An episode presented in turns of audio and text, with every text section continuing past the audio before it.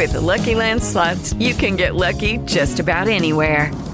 This is your captain speaking. Uh, we've got clear runway and the weather's fine, but we're just going to circle up here a while and uh, get lucky. No, no, nothing like that. It's just these cash prizes add up quick. So I suggest you sit back, keep your tray table upright, and start getting lucky. Play for free at LuckyLandSlots.com. Are you feeling lucky? No purchase necessary. Void where prohibited by law. 18 plus terms and conditions apply. See website for details. With Lucky Land slots, you can get lucky just about anywhere. Dearly beloved, we are gathered here today to. Has anyone seen the bride and groom? Sorry, sorry, we're here. We were getting lucky in the limo and we lost track of time.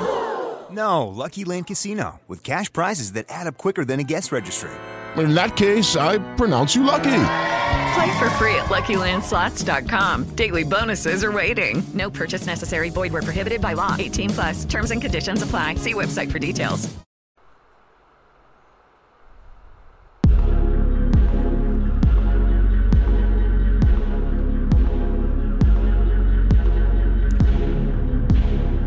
Crónicas de espanto. Una vez más, bienvenidos a la Casa del Terror, donde escucharemos historias, leyendas que nos asombrarán, nos horrorizarán, pero también despertarán esa curiosidad por saber por qué la gente cree eso o por qué las personas se comportan de esa manera. Terror y crimen mexicano. Comenzamos.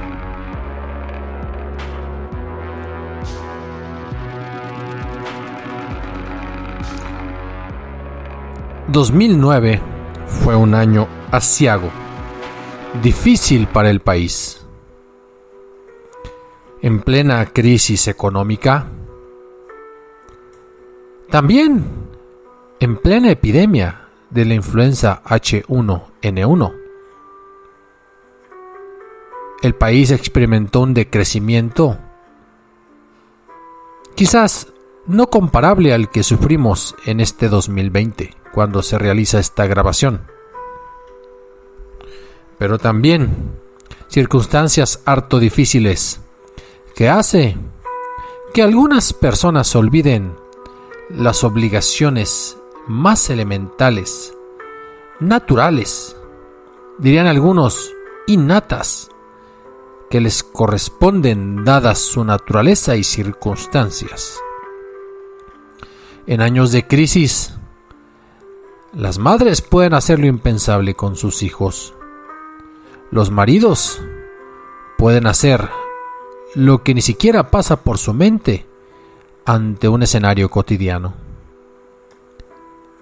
Esta es la historia de tres mujeres que en ese año crítico, que en ese año económicamente terrible, y que unido a la descomposición social imperante en nuestra sociedad mexicana, provocó crímenes de leyenda. Esta es la historia de las madres peligrosas de Jalapa. Y me refiero a Hermelinda, a Karina y a Élida. A veces se dice que los hijos vienen al mundo para atormentar a los padres. Pero también es cierto que a veces los hijos parecen venir al mundo para que los padres los atormenten. Ejemplos los hay. No es el debiera ser, pero es lo que pasa. Comencemos. Hermelinda nació en 1978 en la ciudad de Gilotepec, en Veracruz. Hija de Tomás Hernández. También tuvo un hermano. Él se llamaba Guilegaldo. Años después, con el crecimiento y con lo acontecido, podríamos descubrir el origen de acciones tan impredecibles como horrorizantes. Hermelinda afirmaría que su padre la maltrató durante su infancia, aunque este y su hermano habrán negado la versión. Vaya usted a saber.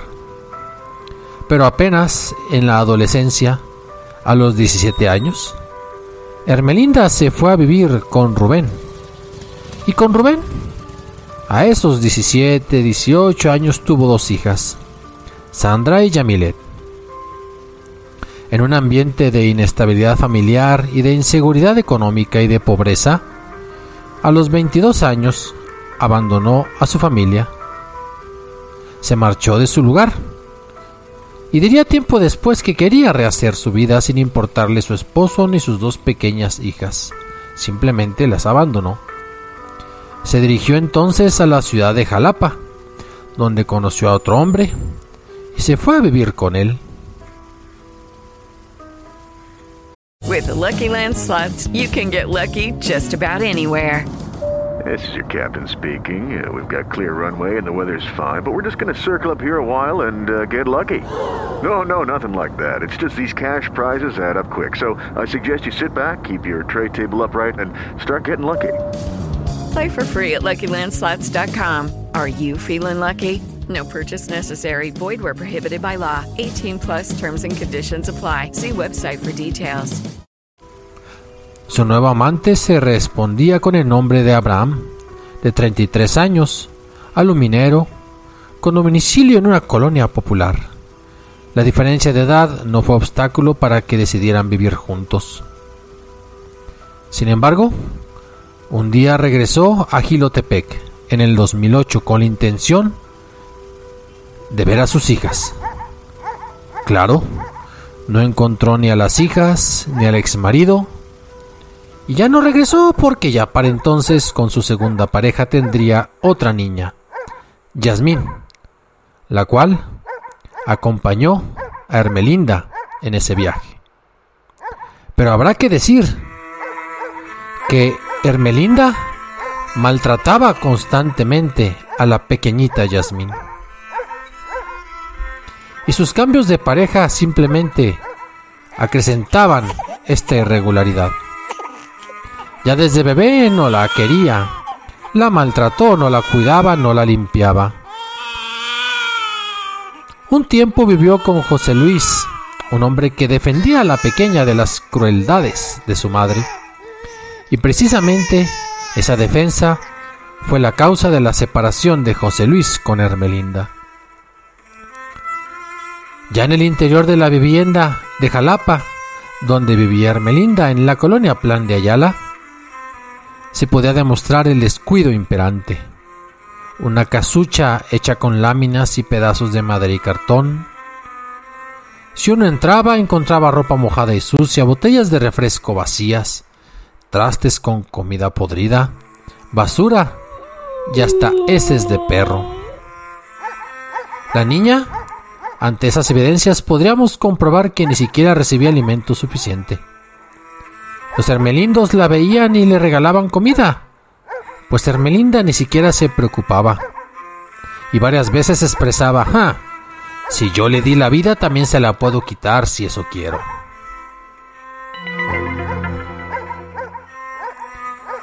Con esas circunstancias, Hermelinda se convirtió en empleada de un bar localizado por el Boulevard Jalapa Banderilla. Claro, el dinero no alcanzaba entonces desquitaba su rencor y su frustración con la hija. La golpeaba con una vara de ortiga para causarle reacciones alérgicas. El dolor del golpe y la reacción ante el veneno de la ortiga. Usaba también un palo, un cable eléctrico y la azotaba. La bañaba con agua helada por las mañanas y luego la sacaba a la intemperie, desnuda. Incluso llegaba a restregarle sus partes nobles con un cepillo de dientes para que sangrara. Ah, pero tenía un castigo favorito entre todos. Simplemente la desnudaba por completo, subía a un cerro cercano y la sentaba encima de un hormiguero. Y ahí la dejaba 30 segundos, un minuto, minuto y medio. Así las hormigas la mordían. La quitaba, la llevaba a su casa y le volvía a dar una golpiza. La pobre niña prefería alaridos de dolor todo el tiempo. Vivía en un estado de constante horror. ¿Y los vecinos? ¿Qué pasaba con los vecinos? Hmm. Siempre escuchaban su llanto, pero nunca, nunca denunciaron nada. A veces incluso Hermelinda amordazaba a su niña para que no le molestaran sus gritos. Era un infierno la vida de la pequeñita Yasmín. Y llegó el fatídico 17 de septiembre del 2009. Llegó de trabajar cansada del bar la maldita Hermelinda. Harta, quería marcharse. Su hija estaba durmiendo. Ella se dio cuenta de que la niña se había orinado en la cama, lo cual le dio el pretexto ideal. Comenzó a gritarle a la niña. Le dio varios golpes. La sacó de la cama y así, sufriente y adormilada, la desnudó por completo. La sacó de la casa a la calle para que la niña sufriera por el frío matinal de la madrugada. Se fue a dormir unas cuantas horas. A las nueve de la mañana, la señora que le rentaba el espacio, si es que podíamos llamarle casucha, fue a ver a Hermelinda para decirle que bañara a su hija, que la abrigara porque le haría daño tanto frío y tenerla allá afuera. Molesta porque la habían despertado, Hermelinda montó en cólera y decidió ejecutar el plan que había meditado durante días, si no es que semanas. Tomó a su hija, a la pequeñita Yasmín, de apenas tres años de edad. Se la llevó hasta un cerro cercano. Incluso tenía un cable amarrado y a un árbol ahí. Podía subir con mayor agilidad. Apúrate o te jalo de las greñas, le gritó y cuando estaban a punto de llegar arriba le dijo, camina, que esto solo es un castigo, como tantos que te hago todos los días. La niña, al saber lo que le esperaba, le prometió que ya no se iba a orinar en la cama, pero no valió de nada. Hermelinda, la madre peligrosa ya estaba decidida, iba a matar a su hija. La niña aún iba desnuda Hermelinda buscó entonces el hormiguero más grande que encontró en las inmediaciones del cerro. Luego le ordenó a la niña que se acostara encima. La niña no tuvo más remedio que obedecer. De inmediato, las hormigas empezaron a invadir el cuerpo de la pequeña. Las mordidas y los piquetes no se hicieron esperar. La niña no hacía más que llorar, no hacía más que quejarse, pero Hermelinda regresó a su casa sin hacerle caso. Después declararía que había dejado a su niña un minuto y medio, pero en realidad la dejó ahí casi dos horas. Y así llegamos a las once de la mañana. Marisela Andrade y su esposo escucharon los gritos de dolor de Yasmín. La señora que le rentaba el espacio había por fin escuchado todo aquello que acontecía. La niña simplemente gritaba a su madre, quítame, quítame, mamá, no me mates. Eso será lo último que gritaría la niña. Fueron a buscarla y subieron al cerro junto con ella. ¿Por qué? Porque hablaron y obligaron a Hermelinda que acudiera por la niña. Ella tomó el cuerpo de la hija y ya no reaccionaba. La llevó a su casa y le untó alcohol. La niña comenzó a arrojar espuma por la boca y se convulsionó. Así es. Luego, simplemente, entregó su alma al Creador. Se quedó quieta. Había sufrido un shock anafiláctico. Estaba muerta. Marisela Andrade solicitó el apoyo de una ambulancia para que auxiliaran a la pequeña, pero ya no pudieron hacer nada. With Lucky Land you can get lucky just about anywhere. This is your captain speaking. Uh, we've got clear runway and the weather's fine, but we're just going to circle up here a while and uh, get lucky. No, no, nothing like that. It's just these cash prizes add up quick. So I suggest you sit back, keep your tray table upright, and start getting lucky. Play for free at LuckyLandSlots.com. Are you feeling lucky? No purchase necessary. Void where prohibited by law. 18 plus terms and conditions apply. See website for details. Los paramédicos notaron que la niña era víctima de maltrato y que su muerte era derivada de ello.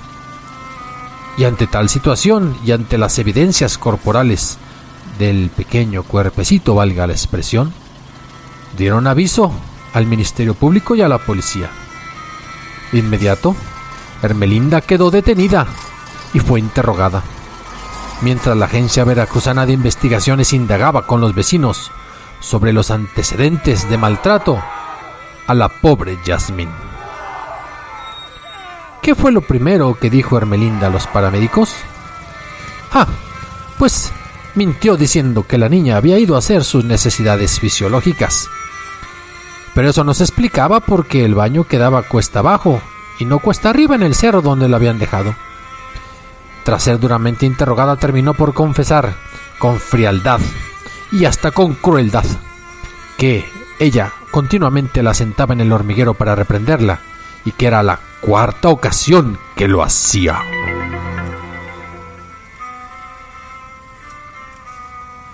El hermano, con el cual no vivía, simplemente declaró después, no entendemos por qué lo hizo. Si hubiéramos sabido lo que le hacía a la niña, se la quitábamos. No sabíamos que tenía otra hija hasta que la llevó cuando la niña empezaba a caminar. Después nunca volvió. Y ayer nos enteramos por el periódico que unos vecinos llevaron hasta la casa y reconocieron a Hermelinda. Esas eran las palabras de Guilebaldo.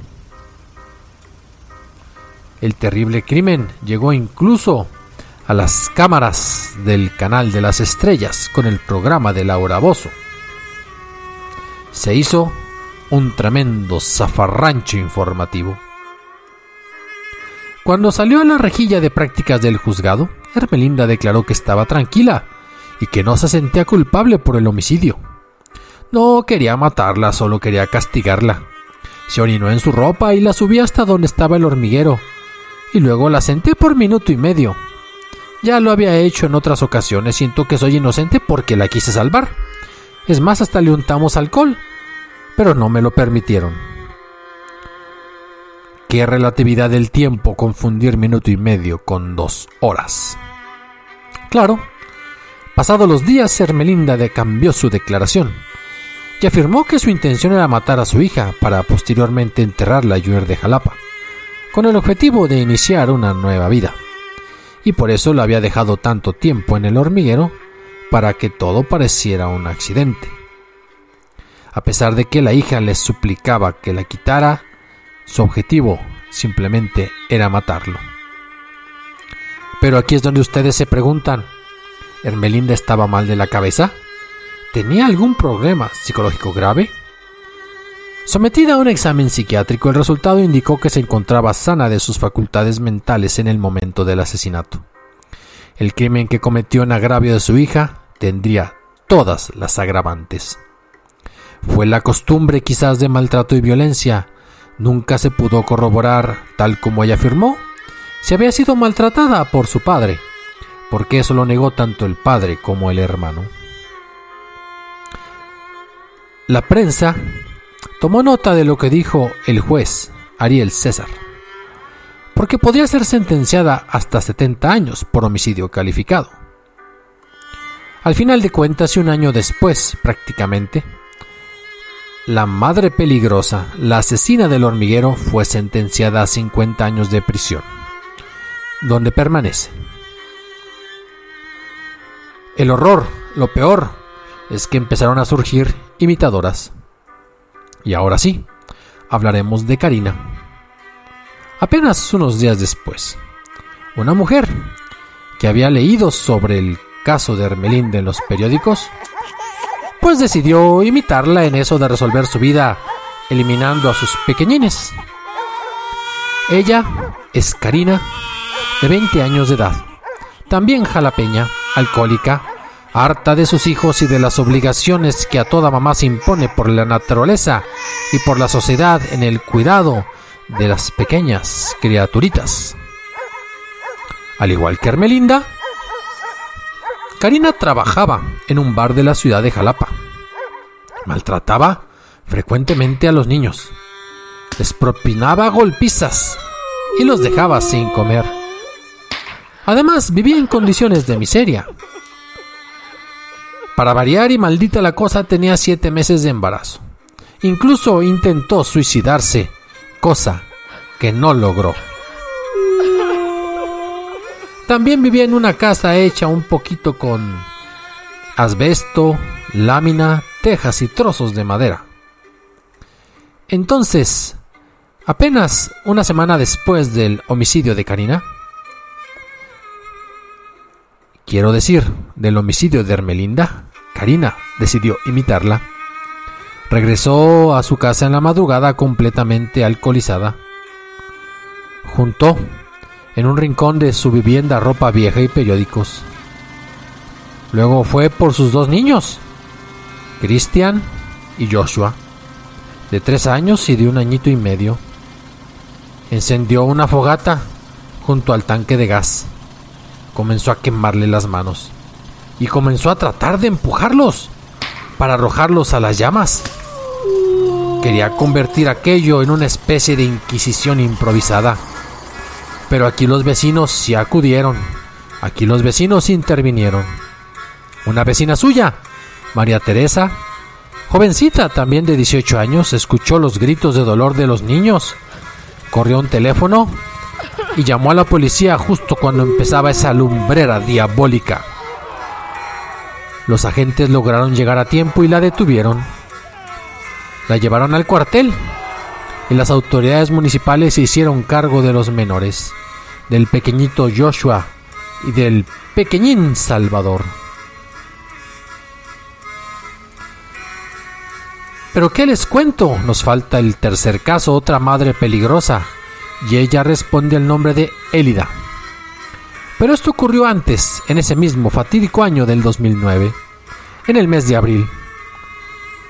Era estilista, originaria de Zacatecas, 27 años, y había llegado a vivir a Jalapa.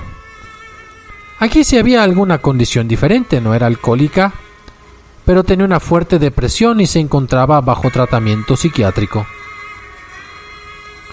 Entonces, aprovechó que su esposo se había ido a trabajar para intentar asesinar a su pequeña Nadia de tan solo tres años de edad.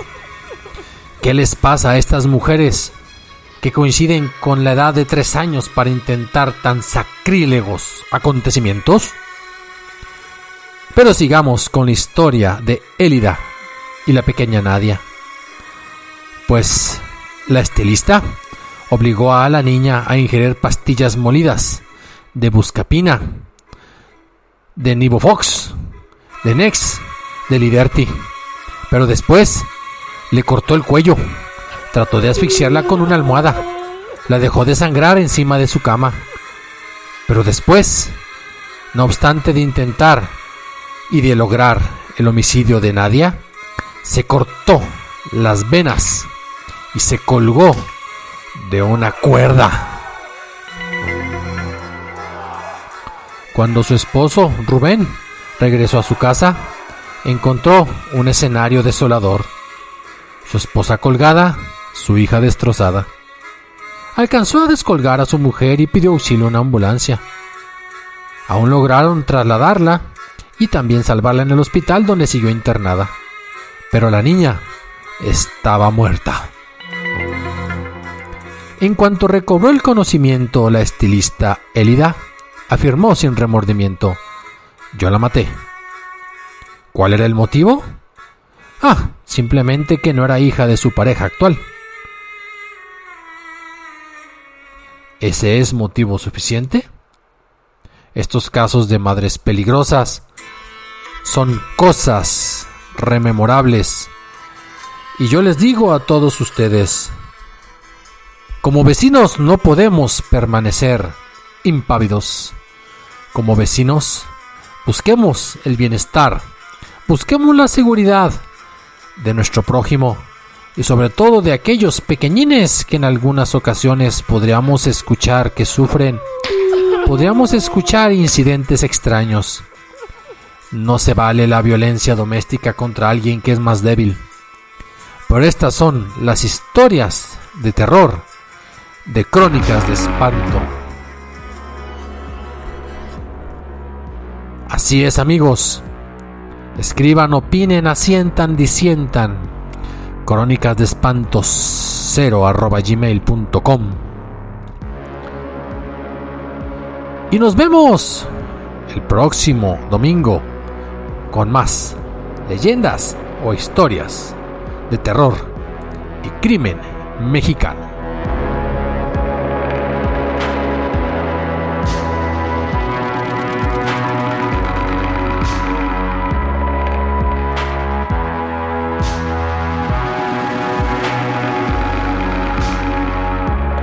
Créditos al blog escrito con sangre, al portal del periódico La Prensa, al portal del periódico El Universal Gráfico y al libro Monstruos entre nosotros,